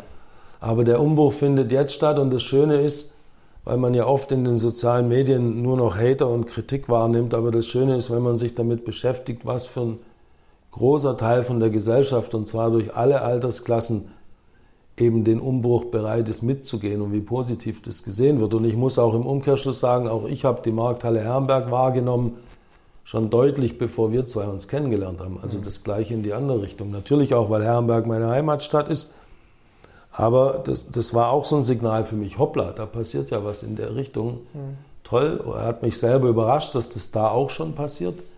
Und als wir uns dann kennengelernt haben, habe ich ja auch dich sofort gefragt mhm. zu dem Thema, ob Herrenberg schon so weit ist. Und du hast ja. mir das bestätigt und das freut ja. mich tierisch. Ja, ja ähm, ich sage immer, Herrenberg ist nicht ganz so rückständig und so, ja, so negativ, wie es viele vielleicht wahrnehmen oder auch das musst du mir nicht machen. sagen. Ich bin ein großer Fan von ja, Herrenberg. Aber es ist eine Kleinstadt. Ich beziehe das jetzt auch nicht auf Herrenberg, sondern einfach auf das Strukturelle. Es gibt halt in Berlin oder die wirklichen Großstädte, Weltstädte und dann gibt es die typisch Deutschen, sage ich mal, um die Millionen, ob das oder auch ein bisschen mehr, Hamburg, Köln, München. Und dann kommen halt erst die Stuttgarts und dann kommt mhm. lange nichts und dann kommen so die Herrenbergs. Ne? So ist es, ja. Und, und das ist ja auch, das ist für mich nur ein Mechanismus. Das soll jetzt in keinster Weise abwertend klingen. Das ist einfach ein Mechanismus. Und es ist aber interessant zu sehen, natürlich auch durchs Internet und die sozialen Medien geht der Prozess immer schneller. Mhm. Früher hat man gesagt, war eine Kleinstadt vielleicht 10 oder 15 Jahre hinter ja. den großen Städten hinterher. Ja. Jetzt ist schön zu sehen, dass vielleicht nur noch zwei, drei Jahre sind. Ne? Ich glaube auch, weil halt einfach der Speckgürtel Stuttgarts näher ähm, an die Stadt ranwächst. Also viele aus Stuttgart müssen ja mehr oder weniger durch die Urbanisierung aufs Land wie Herrenberg beispielsweise ausweichen. Und von daher kommen vielleicht auch da die Trends einfach eher an. Ähm, wir haben in Herrenberg einen Unverpacktladen, wir haben jetzt bald auch ein veganes und vegetarisches Restaurant, wir haben sowas wie eine kleine Markthalle, wir haben aber auch viele coole andere Unternehmensnachfolger, die die Themen neu denken, neu angehen. Und jetzt kommen wir dann auch schon zum nächsten Punkt, Heiko. Und wie gesagt, ich wollte eigentlich gar nicht so viel über ähm, jetzt deine ganzen Projekte sprechen. Nicht, weil, weil, weil sie mich persönlich nicht interessieren, sondern weil mich dein Blick auf unsere Stadt unglaublich interessiert. Denn du bist, wie du schon selber sagtest, eigentlich schon eine ganze Weile kein klassischer Herrenberger mehr, aber ein Herrenberger im Herzen. Und ähm, Herrenberg wird mir immer oft ein bisschen unter den Scheffel gestellt, aber wie ist denn dein Blick auf unsere Stadt so? Was macht Herrenberg? Du sagtest es gerade, du magst die Stadt nach wie vor unglaublich. Was macht es für dich so besonders? Also, ich möchte da jetzt nicht zu anmaßend sein. Ne? Ich bin natürlich, ich, mag die Stadt besonders, weil es halt meine Heimat ist. Und mhm. ich glaube, es geht nichts über Wurzeln. Mhm. Und das kann man auch nicht immer beschreiben. Da, da kann man auch in der schlimmsten, im schlimmsten Kaff aufgewachsen sein. Es ist trotzdem irgendwie Heimat und Heimat ist wie Familie, das steht so ein bisschen über allem. Deswegen maße ich mir jetzt auch nicht an, die Stadt so richtig in, in ihren Strukturen oder in ihren Entwicklungsprozessen zu beurteilen. Für mich persönlich, und das ist vielleicht auch ein bisschen egoistisch, ist es einfach ein, Ruhepol und ich mag das auch mit meinem sehr, sehr, sage ich mal, intensiven Leben, dass ich diesen Rückzugsort habe und dass ich da auch Freunde habe, einen Freundeskreis, die jetzt einen Scheiß drauf geben, ob ich gerade in Stuttgart bekannt bin und mit irgendeinem Projekt durch die Decke gehe, sondern da bin ich einfach der Heiko von früher, der auch nicht besonders gut kicken kann. und, und, der, und das macht mir Spaß und das, das nutze ich. Also im Moment profitiere ich definitiv mehr von Herrenberg als Herrenberg in irgendeiner Form von mir, aber vielleicht kann ich es irgendwann später mal noch mehr zurückgeben. Und das ist für mich schön aber trotzdem ähm, nehme ich natürlich wahr, auch was du jetzt schon angedeutet hast und durch die Gespräche, die wir auch schon geführt haben, dass da doch so eine gewisse Progressivität zurückkommt. Weil ich glaube, als ich jung war, wollte man eher von den kleineren Städten flüchten. Mhm. Und wir sind, so früh es ging, halt nach Böblingen, Sindelfingen oder eben nach Stuttgart. Und man hat so ein bisschen auch, auch die Kleinstadt belächelt. Und dadurch ist natürlich auch wird eine Entwicklung gestoppt. Wenn mhm. die jungen Leute gehen, das ist ja mhm. ganz logisch, müssen wir, glaube ich, auch nicht weiter ausholen, ja. dann stoppt es eine Entwicklung. Und jetzt merke ich definitiv an Herrenberg schon seit Jahren, spätestens seit dem Hinz und Kunst, dass, mhm. es, dass es irgendwie so, dass eine Szene zurückkommt, dass junge Herrenberger auch in Herrenberg bleiben, dass es auch Startups da gibt, dass, dass sich da auch wieder sage ich mal, junge Themen aber in der Kleinstadt entwickeln und dass nicht mehr jeder nur flüchtet. Und du bist ja selber das beste Beispiel, wie ich jetzt lernen konnte. Ähm, und das, das finde ich gut und das im Übrigen geht es, glaube ich, in ganz vielen anderen Segmenten auch so. Ich habe gerade heute Morgen zufälligerweise einen Bericht gelesen vom digitalen Tante-Emma-Laden, weil man eben in den Kleinstädten oft nicht mehr die Strukturen hat, um, um wirtschaftlich gut ähm, Gastronomie und Einzelhandel zu betreiben, aber der Bedarf wieder zurückkommt. Die Leute mhm. haben eben Lust, sich in ihrem sogar in viel, viel kleineren Dörfern zu treffen und dort eben Gastro zu mhm. leben und dort einzukaufen und dort dann bei einem Espresso nach dem Einkaufen ähm, sich zu treffen und zu unterhalten und so. Und dieser Drang, der kommt und der ist auch für mich komplett verständlich und ich finde es auch cool, dass eben die jüngere Generation das auch so annimmt und dadurch wird auch die Kraft entstehen, dass auch in den Städten oder in den Dörfern wieder mehr passiert und das finde ich cool. Ja. Ähm, dann vielleicht nochmal dein Blick von außen. Was glaubst du so, wo könnte es mit Herrenberg in, in den nächsten 10 bis 15 Jahren hingehen? Ich meine, du verfolgst es ja schon noch relativ intensiv. Du sagtest selber, du bist ab und an mal in unserer Stadt. Wie siehst du die aktuellen Entwicklungen denn so stadtentwicklungstechnisch, also ähm, Infrastruktur? Ähm, glaubst du. Da, da, muss ich jetzt echt grinsen und das, da möchte ich, glaube ich, nicht drauf eingehen. Da bin ich zu weit weg und würde wahrscheinlich nur ein Bullshit reden. Ich musste schon ein bisschen lächeln, als man da das Naturfreibad versucht hat hm. umzusetzen. Aber ich bin da nicht tief genug drin. Ich ärgere mich schon genug mit der Stuttgarter Stadtentwicklung rum und ähm, glaube nicht, dass ich da jetzt wirklich objektiv irgendwas zu sagen kann. Wo sind in Stuttgart deiner Meinung nach so die die Hemmschuhe in der Stadt? Also ich glaube, man hat, und das gilt wahrscheinlich für ganz Deutschland, mehr oder weniger, aber es gibt eine Grundtendenz, dass man sich bei Städteentwicklung und Stadtplanung die letzten Jahrzehnte viel zu wenig Gedanken gemacht hat und Städte dann oft strukturell komische, komische Richtungen annehmen, die auch wenig Sinn machen. Fängt an bei einer Verkehrsführung, gerade in Stuttgart mit der Kesselsituation, wo man viel, viel früher hätte in einer gewissen Form beruhigen müssen, damit man nicht jetzt schon fast militant das Auto totschlagen will. Hm. Bis hin zu meinem Lieblingsthema, dass Stuttgart die, glaube die einzige Stadt ist auf der ganzen Welt, zumindest die einzige, die ich je kennengelernt habe, die ja eigentlich auch Wasser hat, nämlich einen Fluss. Mhm. Und ich habe noch keine Stadt auf der ganzen Welt kennengelernt, die ein Fluss oder ein See oder gar am Meer liegt, wo, wo das nicht auch das Zentrum der Stadt ist. Ne? Mhm. Und das ist bei uns nicht passiert, typisch für die Schwaben. Wir haben halt die Industrie ans Wasser gesetzt mhm. und nicht das Leben. Und das, das sind für mich Fehlentwicklungen. Und jetzt braucht es brutal viel Kraft und ich weiß nicht mal, ob man die wirklich aufbringen kann. Man will es definitiv, ob man es kann, um diese Stadt umzustrukturieren. Hm. Finde ich total spannend, ähm, auch aus deinen unternehmerischen Augen und, und, deiner Sicht das mal so zu hören.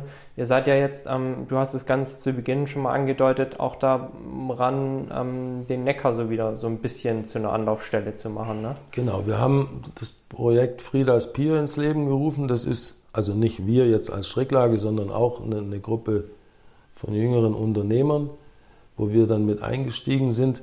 Da geht es darum, ein altes Frachtschiff als als Party- und Event-Location zu etablieren, direkt am Wasser, mit auch einem relativ großen Pier-Gelände, also quasi Landgelände drumherum, einem Pier. Ähm, das möchten wir etablieren als, als neue sowohl Party-Location, aber auch als Naherholungsgebiet mit einem riesen, sage ich mal, hippen Biergarten und ein bisschen Aktivitäten am Wasser und so. Und versuchen da schon als ein kleiner Unternehmer quasi so unseren eigenen Schritt dazu beizutragen, weil die Politiker, die reden ja immer ganz gerne und ich möchte da jetzt keinen Namen nennen, aber der letzte Oberbürgermeister hat ja viel vom Neckar geredet und hat in seiner gesamten Amtszeit nichts dahin gekriegt. Und das finde ich unglaublich schade und darum war es für mich ein Herzensding, in dieses Projekt mit einzusteigen. Hm. Kennst du Finn Kliman?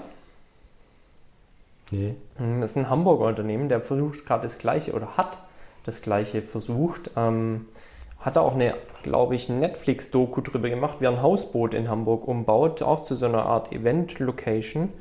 Ähm, super spannend auch mal die Hintergründe zu erfahren, wie die Bürokratie dahinter auch ist, also welche Auflagen man erfüllen muss mit so einem Boot und ähm, ist mir nur gerade in den Sinn gekommen, weil ich natürlich selbst als junger Unternehmer jetzt auch ja, kämpfen ist immer so ein doofes Wort, aber du beschäftigst dich natürlich schon auch sehr viel mit, mit der Bürokratie in Deutschland und das ist schon, man belächelt es als Arbeitnehmer immer so und sagt, ja, Bürokratie ist so ein schwammiges Wort, aber wenn du dann halt selbst mal in den Boost von Unterlagen und Anträgen steckst, wo du eigentlich gar nicht mehr durchblickst und ich habe auch studiert und äh, denke manchmal schon so, boah, das ist schon echt heftig und ich check's einfach gar nicht mehr, dann ist es, glaube ich, schon auch ein Thema, wo wir sagen müssen, da müssen wir, glaube ich, in Deutschland in andere Länder vielleicht mal blicken und uns da ein Scheibchen abschneiden. Würdest du das so unterschreiben?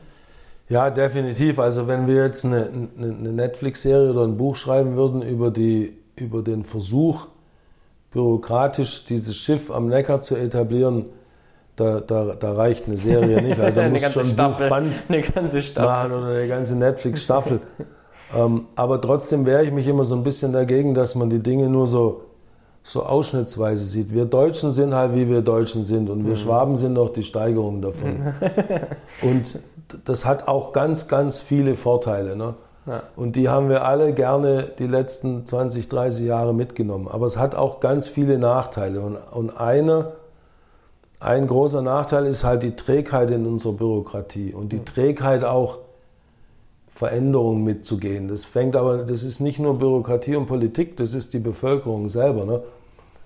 Und das, das ist natürlich ein ganz großer Hemmschuh. In der, in der Phase von 1950 bis, sage ich mal, 2000 hatten wir so ein Momentum, dass die Leute zu schnell zu satt wurden. Also das ist meine Interpretation davon. Mhm.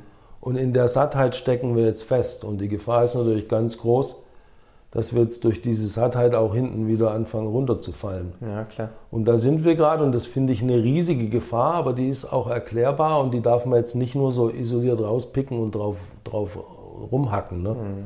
Man muss das im Gesamten sehen und es bräuchte jetzt eine jüngere dynamischere, auch verantwortungsbewusstere Politikergeneration, um da wirklich eine Kurve zu kriegen. Weil was aktuell passiert, das sind halt die alten Strickmuster. Da tut zwar der ein oder andere auf jung und modern, mhm. aber wir hängen auch als Gesellschaft fest. Da schreien auch alle laut rum, aber siehe jetzt in Corona, wenn es dann einmal selber betrifft, dann ist es plötzlich ganz anders. Mhm. Und deswegen braucht es dann Ruck in der Gesellschaft und ich weiß nicht, ob es den im Guten geben kann. Ne? Mhm. Wenn es einem gut geht, ist es schwierig, ja. Dinge wirklich strukturell zu verändern. Und vielleicht ist auch so eine Krise, wie sie jetzt gerade ist, für irgendwas gut. Ne? Chance, nämlich, ja. nämlich, dass man, dass man in, in solchen Punkten ein bisschen wacher wird und, und versteht, hey, vielleicht müssen wir auch nach der Krise mal die Probacken ein bisschen zusammenkneifen und in dem einen oder anderen Bereich ein bisschen ähm, mehr Momentum reinbringen, weil sonst ist es, glaube ich, nicht mehr lange mit unserem Level. Mit dem Wohlstand, den, mit wir, dem Wohlstand, ja. den wir hier haben. Heiko, was treibt dich an? Ich meine, wir haben schon gehört, ähm, du bist jetzt schon so lange Unternehmer und eigentlich hättest du ja schon irgendwann mal sagen können, ach, mir reicht die Schräglage, ähm, da bin ich ausgelastet, habe mit Sicherheit auch genug zu tun, ich habe Volcom noch dabei was treibt dich an, auch immer wieder Neues anzugehen und dich immer wieder ähm, auch unternehmerisch neu zu erfinden? Das kann ich dir nicht beantworten. Du hast Bock, ne? ist, ich glaube, das ist ein Persönlichkeitsding. Ich glaube nicht, dass man da irgendwie eine Antwort für hat. Ich bin so, wie ich bin und das, ich habe diese Energie und diese Lust. Ja. Und solange die da ist, mache ich auch Vollgas. Ja. Klar, für mich wäre es viel, viel einfacher, einfach mich auf die zwei, drei stabilen Steckenpferde zurückzulehnen. Ja, eben, da müsste ich selber nicht mal mehr arbeiten und, und das zu genießen und vielleicht auch meine Family ein bisschen mehr zu genießen. Aber ich habe diese Energie und kann ich dir nicht beantworten. Ja. Ich habe einfach Bock. Ja. Ich kann das total nachvollziehen, aber von außen ist es, glaube ich, immer so eine, so eine Frage, warum tut er sich das eigentlich noch an? Und, und ich sage halt auch immer so, ich meine, ich habe jetzt noch nicht mal ein Unternehmen richtig an den Start gebracht und habe schon das zweite.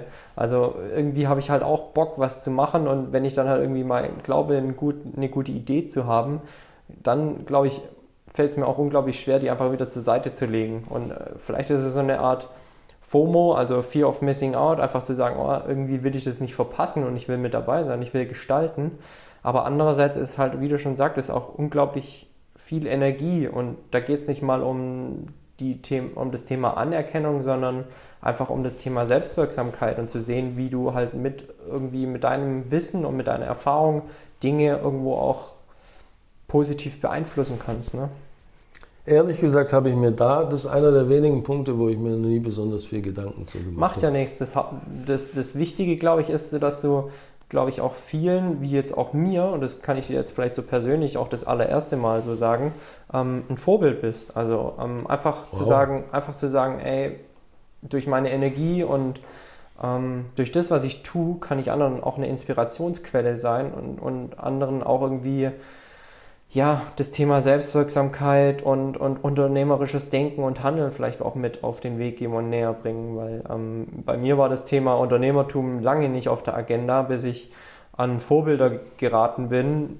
Das war es jetzt in erster Linie nicht du, aber mittlerweile kannst du da mit Sicherheit dazu zählen, aber ähm, andere Menschen, die einfach gesagt haben, ey, ich, ich will was bewegen und bis dato war das gar nicht so auf meinem Schirm, aber ich glaube auch viele Zuhörerinnen und Zuhörer von We Run Hamburg sind halt ähm, schon auch darin interessiert, selbst was zu gestalten, selbst wirksam zu werden, selbst irgendwie sich zu verwirklichen, ob es jetzt beruflich ist oder halt einfach nur nebenberuflich im Hobby, aber einfach irgendwie zu sagen, ey, ich habe Bock und ich habe Energie, also lass mal machen. Ich glaube, das ist schon eine richtig geile Attitude, die, die vielen im Sport als auch im Privaten irgendwie weiterbringen kann.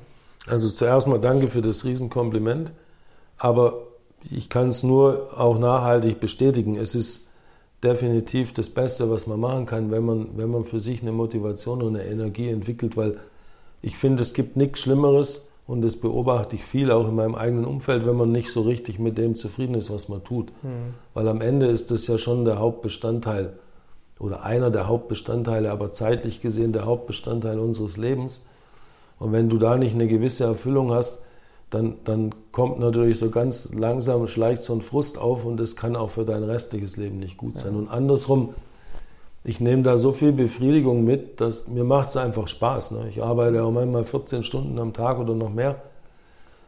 Natürlich nicht immer und heutzutage auch deutlich weniger als früher, aber das gibt mir so viel und, und dadurch bin ich zufrieden. Und ich glaube, nur wenn man zufrieden ist, kann man auch eine positive Energie entwickeln, bis hin dann zu den eigenen Kindern und der eigenen Familie und so weiter. Das sehe ich schon auch so. Und ich kann auch nur jedem empfehlen, weil oft, ich, hab, ich bin ja trotz allem immer in Rand, Sportarten und in Subkulturen unterwegs gewesen. Ne? Ich war früh Surfer, ich war früh Skater, früh, später habe ich dann noch ganz, ganz viel Squash gespielt. Ich komme im, im Musikbereich aus dem Hip-Hop. Ich habe Hip-Hop gelebt von Tag 1, schon quasi vor Fanta 4. Ich ähm, habe immer so ein bisschen subkulturell war ich unterwegs und ich habe, glaube ich, schon mit Hunderten von jungen Leuten diskutiert, die gesagt haben, ja, soll ich da weitermachen, das lohnt sich doch eh nicht, mit Squash kann man doch kein Geld verdienen oder Hip-Hop wird ja nie groß, kann man sich heute nicht mehr vorstellen. ähm, und ich habe immer gesagt, scheißegal, ob das groß wird, ob du damit Geld verdienst, aber das, was du da mitnimmst an Energie, an Erfahrung, das bringt dich irgendwann, selbst wenn du dann nicht in dem Bereich bleibst, weil er wirklich nicht groß wird, bringt dich das weiter. Ich bin ja. mit Windsurfen auch nicht Millionär geworden, ganz ja. bestimmt nicht. Ja. Aber alles, was ich da gelernt habe, Menschen, Themen, das hat mich so vorangebracht und auch so gelehr gelehrt, dass, dass wenn du für was brennst, dann, dann machst du immer was Gutes mhm. draus, selbst wenn es nicht Geld ist. Ich meine, Geld ist auch nicht alles im Leben, also für mich schon gar nicht. Und deswegen ist es für mich viel wichtiger, dass auch wenn ich jetzt selber dann mich mit jungen Leuten unterhalte oder auch Leute einstelle, dass man einfach für ein Thema brennt. Und ich sage immer, wenn du Weltmeister bist im, im Kleintaubenzüchten oder irgend sowas, dann ist es immer noch viel cooler, als wenn du die Nummer 6375 im Fußball bist. Ne? Oder beim Daimler. Oder beim Daimler am Band. und, und das finde ich ganz wichtig, dass man sich diese eigene Energie erhält. Ja. So, das war jetzt das Wort zum Sonntag. Ne? Richtig geil. Ähm, kann ich, wie gesagt, auch nur so unterstreichen. Und jetzt können wir auch sehr, sehr guten Gewissens, denke ich, ähm, noch zu unseren We Run Herrenberg-Kategorien kommen, ehe wir ähm, uns dem Feierabendbier, dem Feierabendbier und äh, den, den Bayern gegen Paris heute widmen. Stimmt, ne? ja. Heiko, ähm, ich weiß nicht, ob du schon mal eine Folge We Run Herrenberg gehört hast. Wenn nicht, auch nicht schlimm, weil die Fragen kriegst du trotzdem vor den Latz geschmissen. Dann hau mal raus. Heiko, du hast ähm, die Möglichkeit, Herrenberg zu verbessern und zwar unabhängig von deiner Zeit und deinem Budget. Ähm, vielleicht von außen, was würdest du da angehen?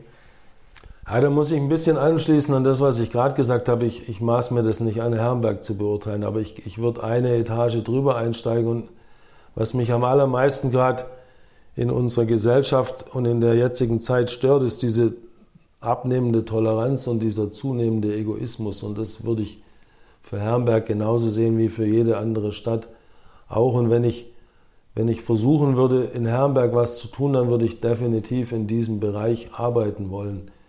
Wir haben da heute auch noch gar nicht drüber gesprochen. Ich will es auch nur mit einem Satz erwähnen. Ich engagiere mich auch relativ stark im, im sozialen Bereich, habe auch mal so eine kleine Flüchtlingsorganisation gegründet und so. Und mein, mein Hauptthema ist einfach Toleranz, Toleranz auch für Minderheiten und, und so. Das ist so mein Hauptthema neben meinem beruflichen Ding. Und das würde ich auch versuchen, nach Herrenberg zu tragen. Mhm. Auch wenn ich das jetzt nicht als spezielle strukturelle Schwäche von Herrenberg sehe, sondern einfach pauschal dort mit hintragen würde, mhm. weil ich das ganz, ganz wichtig finde, dass wir, gerade wir, die so privilegiert sind und in Deutschland geboren und aufgewachsen sind, dass wir anderen Menschen noch mehr helfen. Und das fängt schon damit an, dass man es erstmal überhaupt toleriert. Ja, klar. Äh, Finde ich mega geil. Also wir haben in Herrenberg schon sowas wie ähm, Herrenberg bleibt bunt zum Glück. Ähm, Leute, die sich auch in, dem Thema, in der, in der Flüchtlingsthematik engagieren. Ähm, wir haben verschiedene Dinge, die sich ganz, ganz gut um Demokratie leben, haben wir. Also ich glaube, Herberg ist da schon auf einem sehr, für, für, unsere Größe jetzt der Stadt auf einem sehr fortschrittlichen Weg, glücklicherweise. Denn es gibt andererseits halt auch immer wieder ähm, die eine unsägliche Partei, die ihre Parteitage bei uns in der Stadthalle abhält und wo es halt einfach gegen Worte und ähm, gegen Wind bedarf, einfach um, ja, um der Demokratie willen und um, um einfach um der Gleichheit willen und, Toleranz ist für mich auch ein ganz, ganz wichtiger und enorm wichtiger Wert. Es freut mich super zu hören und wenn ich da mal was helfen kann, dann, dann lass mich Sehr wissen. Sehr gut, ja, dann leite ich auf jeden Fall mal was weiter und äh, lass es dich wissen, definitiv. Jetzt äh, wirst du aber in die Pflicht genommen, wenn ich dich nach deinem Herrenberger Lieblingsort frage. Ist Lieblingsort auch Lieblingskneipe? Nee, ich möchte auch keine Schleichwerbung. Darfst du, aber herzlich Früher gerne. ist es Schleichwerbung, gerade, jetzt heißt Influencer Marketing. gerade, gerade kann, glaube ich, jede Kneipe ein bisschen Schleichwerbung sehr, sehr gut gebrauchen. Ja, also ich meine, die, die ganzen vom Dolce über Lamm, alles, was man da so kennt, aber das muss ich jetzt, glaube ich, keinem Herrenberger sagen. Aber mein Lieblingsort ist sicherlich der Schlossberg. Hm, ja. Und wenn ich nochmal eine Gastro übernehmen würde, dann die oder in so einer Lage. Der Schlosskeller. Diese, die, die, genau, der Schlosskeller, also ja. diese Aussicht und, und Wahnsinn, die, ne? die, Situation da unten, das ja. ist wahnsinnig schön. Ja, absolut. Dann kommen wir noch anschließend zur äh, Herrenberger Lieblingsveranstaltung. Stadtfest und Fasching. Ja, klar. Also der klassische, ähm, ich lebe zwar nicht mehr in Herrenberg, aber zum Fasching und zum Stadtfest komme ich dann schon nochmal genau vorbei. So. Genau so. Und freue mich immer, wenn ich dann fast hunderte von Leuten treffe. Ja. Von früher. Ja. Das, ist, das ist schön. Leider für dieses Jahr schon wieder abgesagt. Ja. Ähm, ja. Dann sehen wir dich 2022 definitiv. Definitiv. Auf dem Stadtfest Auch schon wieder. vorher. Heiko, du hast eine leere Plakatwand auf dem Reinhold-Schick-Platz zur Verfügung. Was würdest du draufschreiben? Toler fahren täglich, fahren täglich. Tolerate. Ah, geil. Fahren täglich äh, einige tausend Autos dran vorbei. Tolerate. Finde ich ein cooler, finde ich ein absolut cooler Spruch. So, abschließend wirst du noch ein bisschen gegrillt. Oh Gott. Mit unseren zehn Entweder-Oder-Fragen von We Run Herrenberg. Und wir steigen direkt mal ein. Die erste Frage lautet: Kernstadt oder Teilort? Kommst du gleich mit der härtesten Frage ah, um die Ecke? Wer weiß, wer weiß. Teilort. Als Oberjesinger. Kann ich nicht anders sagen. Ja. Frage 2: Stuttgart oder Böblingen? Noch schwieriger. Ich bin eigentlich Stuttgarter, ich lebe und arbeite in Stuttgart, bin jetzt aber gerade nach Böblingen gezogen, weil wir hier gebaut haben. Auch da, du machst mir das Leben echt schwer. Aber Ja, nein, sorry. ich bin, ich bin schon ein 0711er quasi. Stuttgart, ja. Ja, dann mache ich es vielleicht mit Frage 3 noch ein bisschen schwieriger, weil ähm, ich habe jetzt nur ein Fahrrad vor deiner Haustüre stehen sehen, aber wenn ich dich jetzt mit Frage 3 frage, Porsche oder Mercedes, was sagst du dann? Ich gebe nicht viel auf Autos. Sehr diplomatisch. Aber du besitzt eins. Ich besitze eins, ja. Ein Stern? Nee, Oh ja, gut. Also kein Schwaben. nee. Auch kein Porsche. Auch kein Porsche, ja. Da bin ich mehr in die skandinavische Richtung unterwegs. Ja, Volvo. Mhm. Cool. Sehr fortschrittlich, auch da, finde ich, so als klassischer alte C-Klasse-Fahrer vom Opa geerbt. Spätzle oder Maultaschen? Maultaschen. Ja? Mhm. Das ist wiederum einfach. Kino oder Konzert? Konzert. Bier oder Wein? Unentschieden. Fußball oder Windsurfen? Windsurfen. Nordsee oder Atlantik? Atlantik. Jetzt wird es, glaube ich, nochmal sehr böse. VfB oder Kickers? Oh, das ist so böse, dass ich es nicht beantworten kann.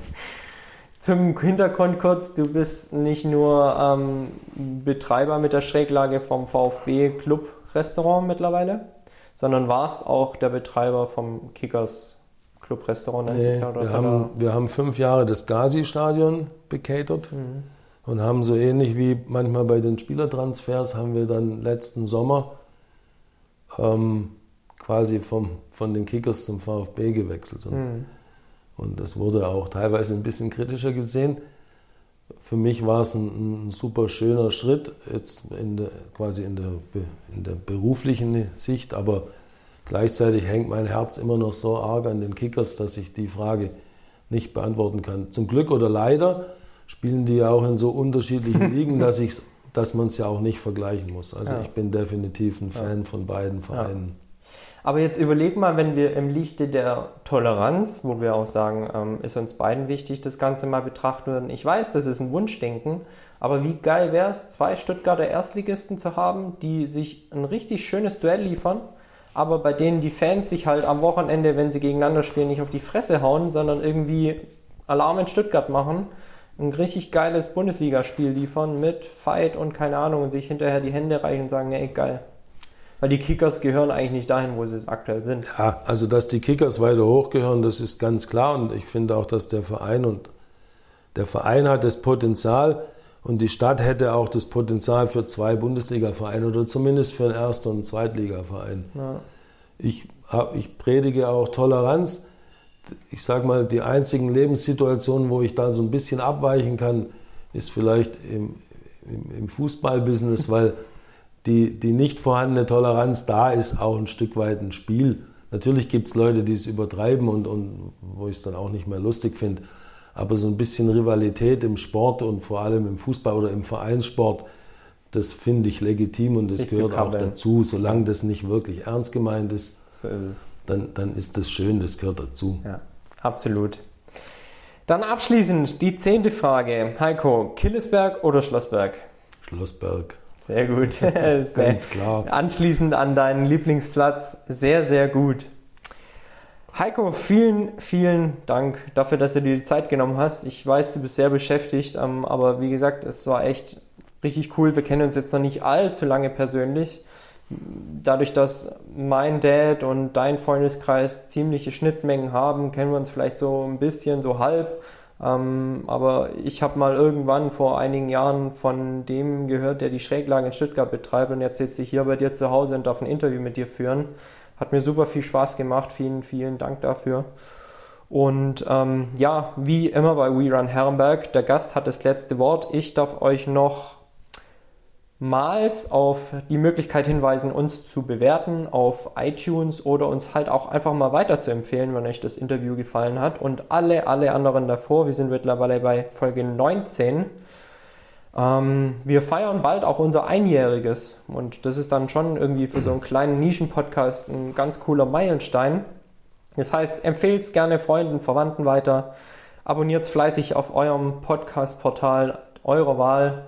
Und ansonsten sage ich We Run Herrenberg Ciao, hat mir wieder mal sehr, sehr viel Spaß gemacht. Und Heiko, dir verbleibt das letzte Wort.